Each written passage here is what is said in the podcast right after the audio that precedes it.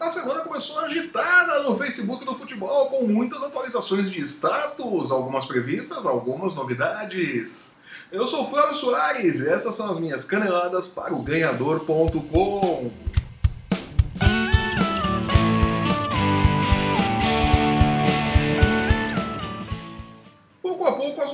do futebol vão chegando ao fim, principalmente aqui no Brasil. A novela de Reinaldo Rueda, por exemplo, acabou com o final que todos esperavam, menos a diretoria do Flamengo, que não acreditou. Né? Reinaldo Rueda então mudou seu status no Facebook de é complicado para num relacionamento sério com a seleção do Chile. E o Flamengo vacilou. O Flamengo sabia, aliás, todo mundo sabia, desde a primeira conversa de Reinaldo Rueda com a Federação do Chile, que o colombiano iria assumir a seleção. Era muita ingenuidade achar que não, que Rueda não iria para o Chile, mesmo porque a multa dele para rescisão com o Flamengo não era das mais altas também, não é? E o Flamengo, no final das contas, conseguiu perder três semanas no seu planejamento para 2018. Essas três semanas há muito tempo o Flamengo larga atrás. De novo, tem um bom time, tem um bom elenco, tem bons jogadores. Não contratou ainda, não, não saiu fazendo compras, não foi às compras novamente, mas tem um elenco muito bom, um elenco muito forte com o qual qualquer, qualquer técnico conseguiria trabalhar. E quem vai ter que assumir agora, então, a responsabilidade de cuidar desse time é Paulo César Carpegiani, que estava no Bahia, saiu do Bahia, se desligou, era cotado para assumir um cargo diretivo dentro do Flamengo, ser um gerente de futebol, um diretor de futebol, o cara que faz a ligação e tal.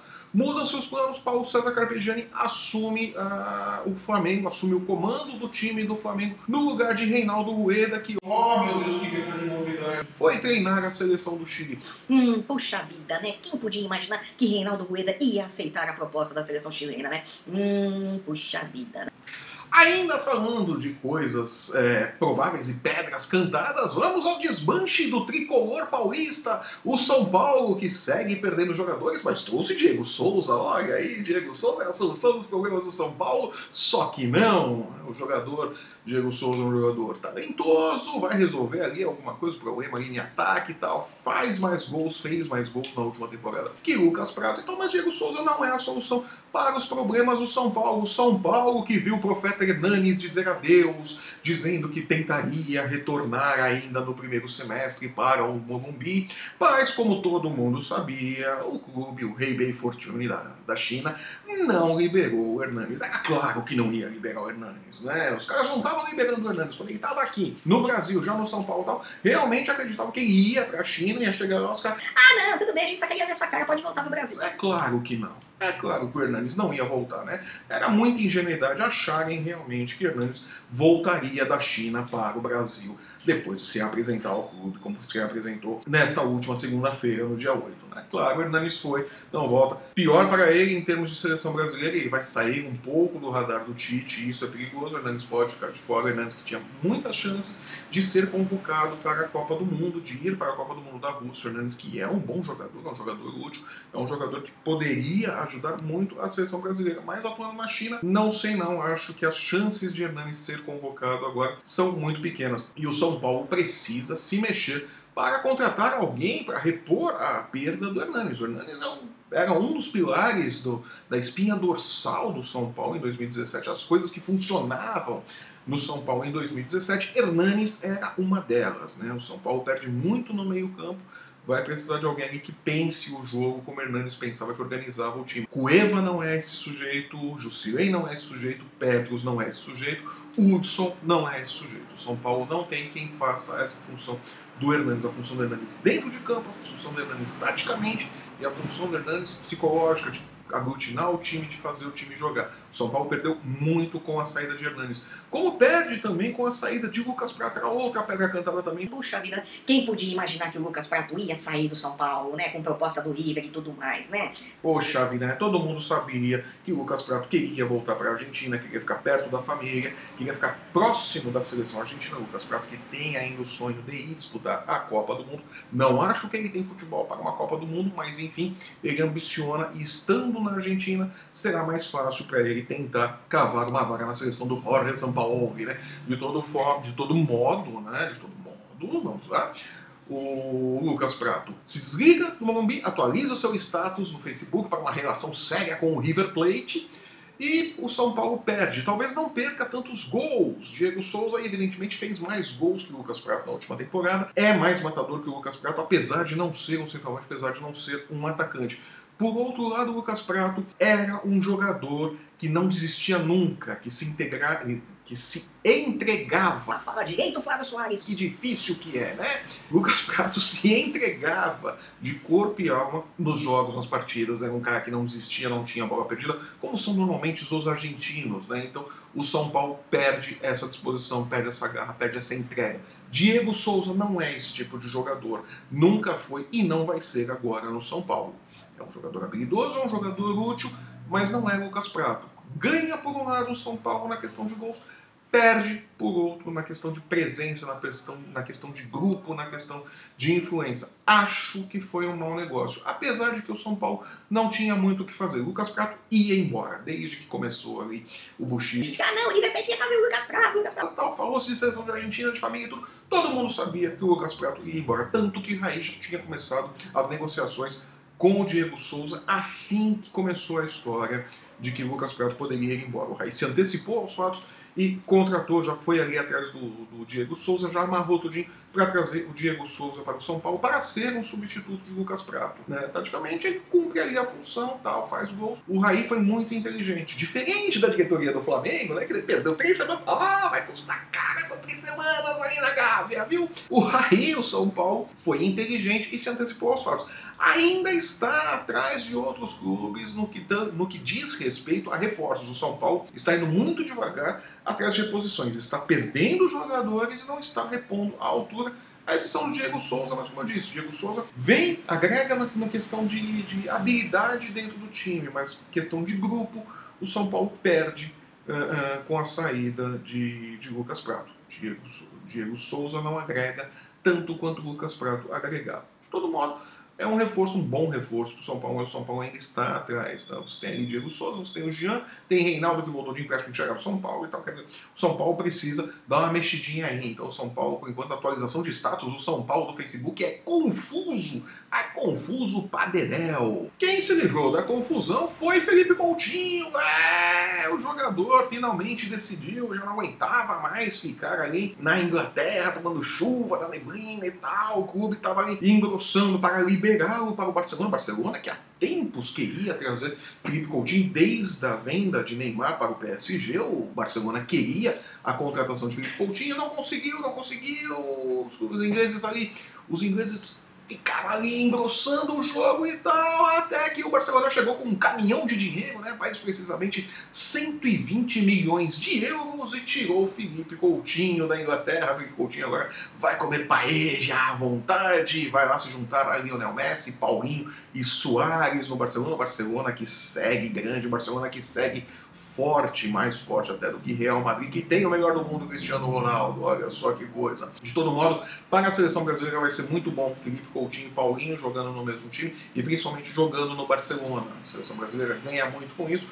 E Felipe Coutinho, evidentemente, coloca ali a sua atualização de status, né? No status no Facebook, vivendo um romance em Barcelona. Felipe Coutinho está feliz da vida, está no Barça, está contente, herdou a camisa do Mascherano, espero que isso não dê azar para ele, né? Que Mascherano a gente sabe como é, né? like, Oh, Mascherano, que medo de ter Mascherano no time. De todo modo, Felipe Coutinho está no Barcelona, acabou mais uma novela que chegou ao final, final do modo como Felipe Coutinho esperava, e que de certa forma acredito será positivo para a seleção brasileira. Mais uma novelinha aí que chegou ao fim. E outra novela que parece que vai se arrastar durante um bom tempo ainda é a de Gustavo Scarpa. O jogador pediu para se desligar do Fluminense, alegando ali os atracionários, aquilo que nós falamos no último programa, que ele faria, né? Gustavo Scarpa fez mesmo, entrou na justiça pedindo seu desligamento, a exemplo do que Zeca fez contra o Santos, né? Não, por acaso, ambos, Zeca e Gustavo Scarpa, são agenciados pelo mesmo grupo, recebendo as mesmas orientações. De todo modo, Gustavo Scarpa entrou na justiça, está pedindo a liberação, o seu desligamento do Fluminense, mas não vai ser assim tão fácil. O juiz pediu para ver, ver ali documentos, pediu mais um monte de prova, vai arrastar isso daí Ah, pediram mais documentos, estão vendo, o Fluminense está contestando também. Isso vai se arrastar. Gustavo Scarpa saiu perdendo muito. Teria sido melhor sentado cara a cara com a diretoria do Fluminense falando: não vou continuar, me negociem. Seria melhor. Né? Seria melhor, seria melhor também. A diretoria do Fluminense poderia ter sido mais flexível, poderia ter cedido, dado aquele empréstimo de dois anos que o, que o Scarpa queria e tal. De repente, conseguiria renovar com o Scarpa nesse meio tempo. Ser muita coisa poderia ter feito, mas houve erros de ambos os lados. Mas, no meu entendimento, Scarpa errou mais. Scarpa partiu já para para brigar na justiça, ao invés de conversar com o clube. Né? Foi mal orientado o garoto e isso pode custar caro. Ele vai ficar aí um bom tempo sem treinar, sem jogar, vai ficar parado. Isso não é bom. Apesar de que clube interessado no futebol de Gustavo Scarpa não falta. Né? Assim que resolver o embrólio, alguém vai contratar ele muito rapidamente. Né? De toda forma, vai ficar parado até que resolva-se este embrólio todo que foi criado. Né? Falando em embrólio, Gabigol, o jogador brasileiro, o atacante brasileiro, que tem mais nome do que futebol, ganhou um prêmio que ninguém gostaria de ganhar e foi eleito com uma votação recorde o pior estrangeiro no futebol italiano em 2017. Parabéns, Gabigol! Muito bem, Gabigol que está lá na Europa já há algum tempo e não consegue se firmar em nenhum clube. Vai rodando, vai emprestado, teve Portugal, teve... vai rodando para tudo quanto é canto o Gabigol.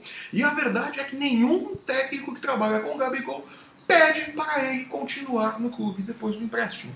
Ninguém aproveita Gabigol. Né? Então, isso acontece com um clube, ok, dois clubes, um, estranho. O clube continua dando esse problema. É óbvio que o problema não são os clubes, não são os treinadores. É claro que o problema é um problema de postura de Gabigol. Gabigol, aliás, que tem clube brasileiro querendo repatriar, trazer para o empréstimo, fazer qualquer negócio ali. E, na minha opinião, não vale o esforço. Gabigol não tem tudo isso de futebol, nunca teve. É um bom atacante, como tem vários outros por aí. Como você encontra atacantes no nível de Gabigol na Argentina, na Colômbia. Gabigol não é nenhum fora de série. E os últimos anos, as atuações que ele tem tido, o desempenho dele nas últimas temporadas, não é dos mais animadores. Trazer Gabigol é um, trazer um problema, no meu entendimento, pelo menos. Eu não investiguei dinheiro em Gabigol. De toda forma, Gabigol consegue aí seu primeiro prêmio internacional. Foi eleito ali o pior estrangeiro no futebol italiano em 2017. Muito bem, Gabigol! Voltando a falar do entre e sai, do vai e vem do mercado, Mina, o zagueiro que estava no Palmeiras, e poderia ficar pelo menos o primeiro semestre ainda no Palmeiras. Não vai mais ficar. O Barcelona também chegou com um caminhão de dinheiro ali na frente do, do Palmeiras, falou: nós vamos levar o Mina agora e pronto. Né? Os caras pagaram ali uma grana violenta e estão tirando o Mina já neste momento do Palmeiras. O Mina não joga mais pelo Palmeiras, não vai participar do Brasileirão, já não participa da pré-temporada e tudo mais. Pior para o Roger Machado, né, que ainda está montando o elenco, tentando achar o seu time, recém chegou ao Palmeiras, já está montando o elenco e perde. Sofre uma baixa importante, porque Mina foi um dos poucos bons destaques do Palmeiras na temporada de 2017. O Palmeiras que não foi bem em 2017, foi muito mal em 2017, né? Vamos falar a verdade.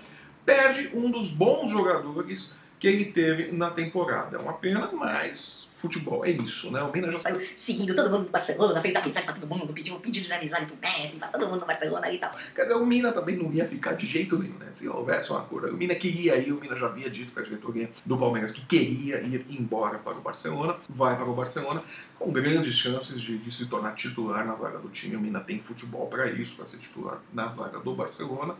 É pior para o Palmeiras, perde um dos bons jogadores, um dos poucos jogadores que se salvaram uh, em 2017. Esse vai fazer falta. Diferente do Roger Guedes, que não teve uma boa temporada, por exemplo, não vai fazer falta. Egídio, que não vai fazer muita falta também. Uh, o Mina fará falta na zaga do Palmeiras. É uma pena, apesar do Palmeiras ter contratado zagueiros também. Mas. É ter ali Edu Dracena para segurar as águas. Edu Dracena já está ali meio em final de carreira, já não tem mais a mesma velocidade de antes e tal. O Mina era o cara para comandar a defesa do Palmeiras. Então, bora, vamos ver o que, que é, Roger Machado fará ali com esse Palmeiras, com esse abacaxi que caiu em suas mãos, não é mesmo? E o Corinthians, que está nos Estados Unidos se preparando para a estreia na Florida Cup Né? É, tem problemas de caixa também, né? A gente está falando tanto dos problemas de caixa de Santos, de Botafogo, de Fluminense tal. O Corinthians também tem. O Corinthians não pagou o prêmio do Brasileirão para os jogadores. Jogou agora um Miguel que vai pagar todo mundo até o próximo dia 15. Eu acho que o Corinthians vai barrigar essa dívida para a próxima diretoria. Né? O Corinthians tem eleições presidenciais agora, no dia 3 de fevereiro, e muito provavelmente vai empurrar essa bronca para a próxima administração. Os caras que se virem ali, né? Bem aquele jeitinho brasileiro. A gente vai empurrando com a barriga aqui e tal. E depois deixa lá com o pessoal, o pessoal que assumir resolva essa bronca que não é mais problema meu, né? É uma prática típica do Brasil. É Brasil brasileiro, meu mulato prisioneiro. Todo modo, o Corinthians está se preparando para a Florida Cup, fazendo sua pré-temporada, vai disputar o torneio tal, com os poucos reforços que recebeu. Pode receber Henrique Dourado, artilheiro do Brasileirão, ao lado de Jô, né? Nos próximos dias. Fez uma proposta oficial. Vamos ver ali o que, que o Fluminense diz a respeito da proposta do, do Corinthians. Flamengo não, do Corinthians, não confunda os times Fábio Soares, puxa vida, que porcaria de informação. Mas o Corinthians segue se preparando mas essa questão financeira vai dar problema, né? Você não tem, ninguém trabalha contente sendo que o empregador está lhe devendo. Né? Não tem isso, né? O empregador está me devendo grana, eu não vou chegar de manhã e falar, bom dia, chefe! Eu vou falar no mínimo, bom dia. É, a coisa muda, a coisa muda tal. Não dá para querer que os caras deem o sangue em campo, se dediquem ali ao clube violentamente, ao time e tal com grana atrasada, né? Então só o Corinthians tem que resolver isso o quanto antes, vai estrear o Paulistão logo no dia próximo dia 17 começa o Campeonato Paulista, o Corinthians faz a sua estreia tal. Claro o Campeonato Paulista não importa, o Corinthians foi campeão paulista agora em 2017. O foco do Corinthians são os outros torneios, a Libertadores, é brasileiro de novo. São os torneios maiores e tal. O Campeonato Paulista realmente vai ser uma pré-temporada para o Corinthians, mas fazer pré-temporada com uma vontade, porque o clube está devendo, vai ser complicado. Então, o Corinthians precisa arrumar uma solução para isso, né? Vamos ver, né? O status do Facebook do Corinthians é complicado também, né? Uma situação complicada com seus jogadores, né? Vamos ver como que a coisa vai desenrolar, mas eu acho que só vai ser resolvido da próxima direção do clube depois das eleições de 3 de fevereiro. Tenho cá comigo que vai ser isso que vai acontecer com esses atrasados aí do Corinthians. Posso estar enganado, né? Vamos, vamos ver é, o desenrolar dos fatos, não é mesmo? Uma outra notícia, ainda no embrólio de, afinal de contas, quem é o presidente do Vasco, né? Que você tem ali Eurico Miranda de um lado e Júlio Brandt de outro, né? Tem aquela questão da urna que vale e que não vale. Uma hora vale, outra hora não vale. O juiz diz que pode, o juiz diz que não pode. Tá essa bagunça desgraçada de toda forma. Aumentaram as chances de Júlio Brandt assumir a presidência do Vasco, né? Então, o Júlio Brandt pode assumir o, a presidência do clube, né? Se descartarem aquela urna suspeita ali, tá, a coisa tá meio enrolada. Entra eliminado daqui, eliminado dali, uma hora vai, outra hora não vai, mas de todo modo, aparentemente parece que agora, hoje, o cenário está mais inclinado para que Júlio Brandt assuma a presidência do Vasco e o candidato já, ou o eventual presidente vascaíno, já se empolgou e se encontrou com Samuel Eto'o na última segunda-feira, dia 8, num restaurante em Paris. Olha só que chique o presidente do Vasco, ou talvez presidente do Vasco, né? Já andou conversando com Samuel Eto'o e se mostrou otimista, se mostrou otimista com a possibilidade de trazer Eto'o para o Vasco. Olha aí que coisa, hein? Vamos ver se Eto'o virar mesmo para o Vasco ou se vai virar o Drogba de 2018, né? Assim como o Drogba não veio para o Corinthians, Samuel Eto'o também não virá para o Vasco, né? Eu não sei, eu realmente não sei de onde que o Vasco vai tirar dinheiro para pagar Samuel Eto'o. Tudo bem que com 36 anos o Eto'o já não é mais o Eto'o de antes e tal, mas ele não vai vir por de pouca grana, né? Então, vai querer ganhar o que o nome dele, o que a grife Samuel Eto'o traga para o Vasco. Não sei se o Vasco tem bala na agulha para isso, mas eu também achava que o Corinthians não tinha bala na agulha para trazer o Ronaldo. Apesar de o Ronaldo não ser o Ronaldo de, de outros tempos, o Corinthians trouxe todo o sucesso violento. Então, de repente o Vasco arma um baita de um esquema de marketing e fatura muito com a imagem de Samuel Eto'o. Pode até acontecer, né? Então, temos as duas opções, ou o Eto'o ou o Júlio. Na verdade, são três opções, depende-se muito de se Júlio Brandt será ou não confirmado presidente do Vasco. Se for confirmado presidente do Vasco, há as possibilidades dele trazer Samuel Eto'o para jogar no Vasco. Ou então Samuel Eto'o se transformar no Drogba e tirar de Sidorf, de Clarence Sidorf, o holandês voador, o título de Drogba de 2018. O Sidorf deu aquele balãozão para cima do Atlético Paranaense e agora estão se xingando nas redes sociais e tal. O pessoal lá do, do Sidorf tá falando que, que, o presidente do Atlético delirou, que não sei o que. A coisa ficou feia, virou, virou briga de Matildes, né?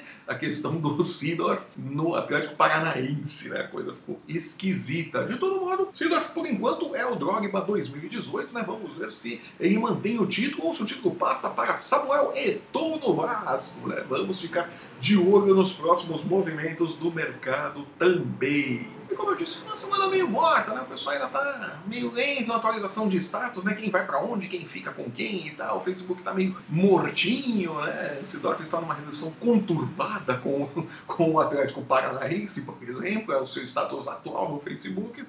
E assim ficamos por aqui, né? Voltamos na próxima sexta-feira com as nossas caneladas, com o resumo do restante da semana, do que aconteceu, falando também de Florida Cup, já vão ter rolado alguns jogos e tal, vamos ver como que a coisa fica.